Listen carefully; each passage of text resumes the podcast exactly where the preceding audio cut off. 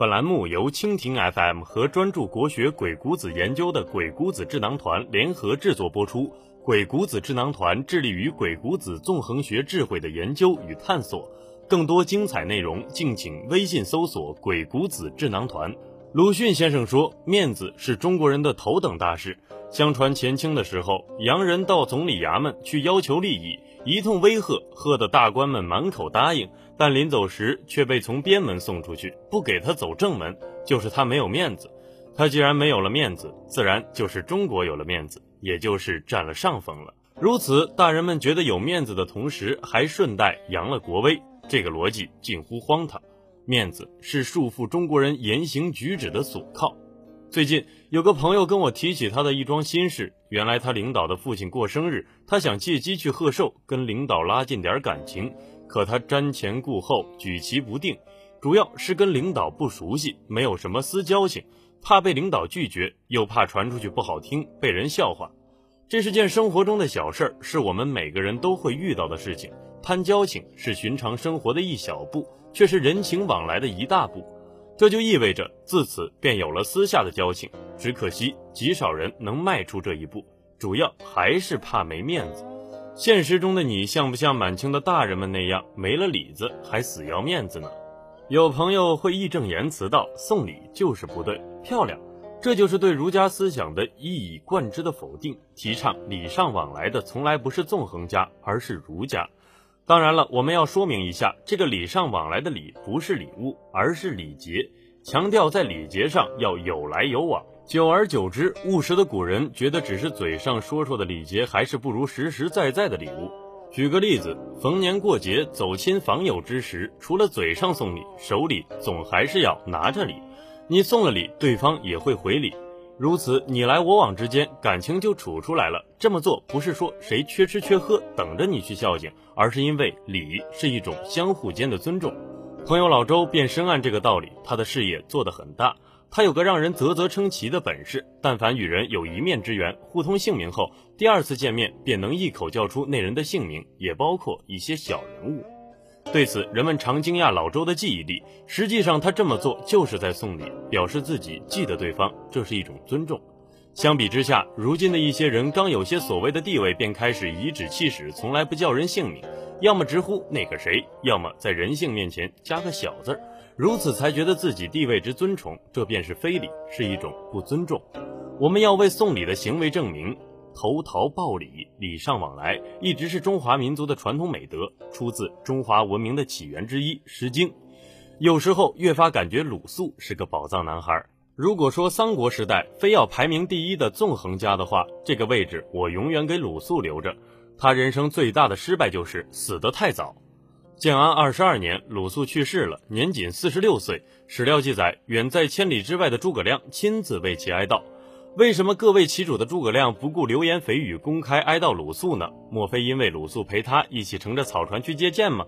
不存在的，这件事儿根本没发生过。后世的小说家把鲁肃描绘成一个胆小懦弱的人，实际上鲁肃的人格与之相反。小说家们歌颂关二爷单刀赴会鲁肃，实际上写反了，是鲁肃单刀赴会约见关二爷，目的是为了游说关云长交出荆州。诸葛亮为什么要公开哀悼鲁肃？一切还要从鲁肃与诸葛亮初识说起。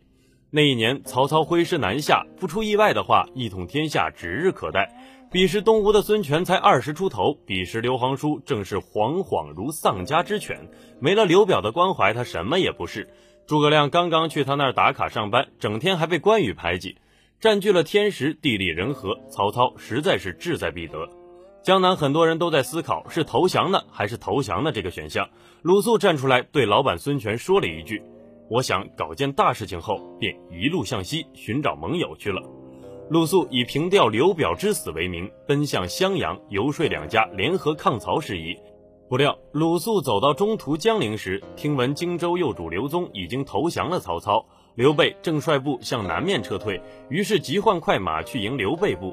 终于在当阳长坂见到了他们一路人马。见到刘备后，鲁肃用三寸不烂之舌顺利的取得了刘备的认可，达成了联盟的初步意向。这不是重点，神奇的一幕即将发生。只见鲁肃径直走到诸葛亮面前，对着这个二十七岁的年轻人寒暄道。你哥诸葛瑾是我的好兄弟。史书记载的原话是“我子于有也”，言下之意是靓仔，我是你异父异母的亲兄弟呀。区区一句客套话，便缔结了两人的友谊，这便是纵横家惯用的伎俩。是的，鲁肃明明可以忽略眼前这个年轻人，他完全可以端着点，没必要去套这个近乎。在彼时的时空下，诸葛亮还是个有名无实之辈，至少他还没有拿得出手的成功案例。彼时的他称呼不叫诸葛亮，而叫诸葛瑾的弟弟。鲁肃是纵横捭阖的高手，即便是名不见经传的诸葛亮，他也能充分利用。之所以跟诸葛亮套近乎、攀交情，其实为了告诉刘备，诸葛亮是双方关系的纽带，他亲哥就在东吴，合纵联盟，诸葛亮是最佳人选。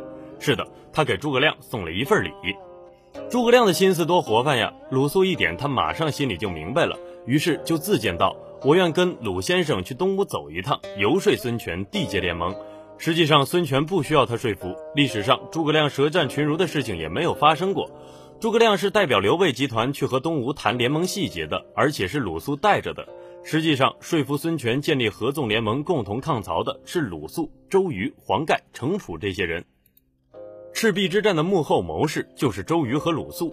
我们不能说鲁肃成就了诸葛亮，但是诸葛亮第一战确实是鲁肃促成的。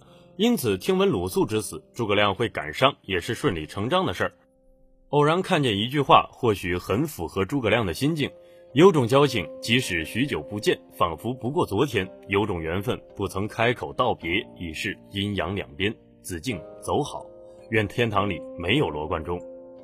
攀交情的本质其实就是搞关系。很多朋友会认为这样的行为很 low，不值一提，结果造成了自己的人际关系不够宽广，把自己活成了一座孤岛。这样的人通常都觉得攀交情是封建社会传下来的陋习，是文化中的糟粕，应该放弃掉。于是，不知道从什么时候开始，越来越多的人学会了摆谱，拿起了架子。很多九零后、零零后尤其如此，并将之称为个性。在交情面前，他们会感慨道。凭什么我低三下四的跟人攀交情？我不要面子的呀！有趣的是，一个人如果个性太鲜明，就意味着这个人不太好交往。这个世上总有事情是相反的，不端着反而自然，不要面子反而有面子。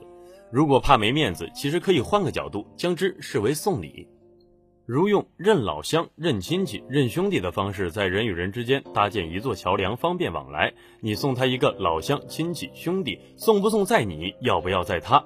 阿信的主业是读鬼谷子的。我发现自古以来，纵横家们大多是小人物出身。之所以他们能够成就各自的事业，或许是因为鬼谷子的一句忠告：“说之者，资之也；饰言者，假之也。”这句话是啥意思呢？鬼谷子给我们两句忠告：其一，你若想要说服别人，就是要给人送礼，学会帮助别人；其二，你要学会修饰语言，借助语言的力量去说服他人，才能攀上交情。为什么鬼谷子定要处心积虑地教我们攀附交情呢？杜月笙道出了实情：钱财用得完，交情吃不完。钞票再多也不过金山银山，人情用起来好比天地。所以别人存钱，我存交情。人生在世，我们必须明白，最聪明的处世之术是，既对世俗投以白眼，又与其同流合污。对世俗投以白眼，是因为孤傲的理想；同流合污，是不得不过的生活。本文由鬼谷子智囊团阿信原创，更多精彩国学鬼谷子纵横智慧内容，敬请微信搜索“鬼谷子智囊团”，我们一起纵横捭阖，鬼谷论道。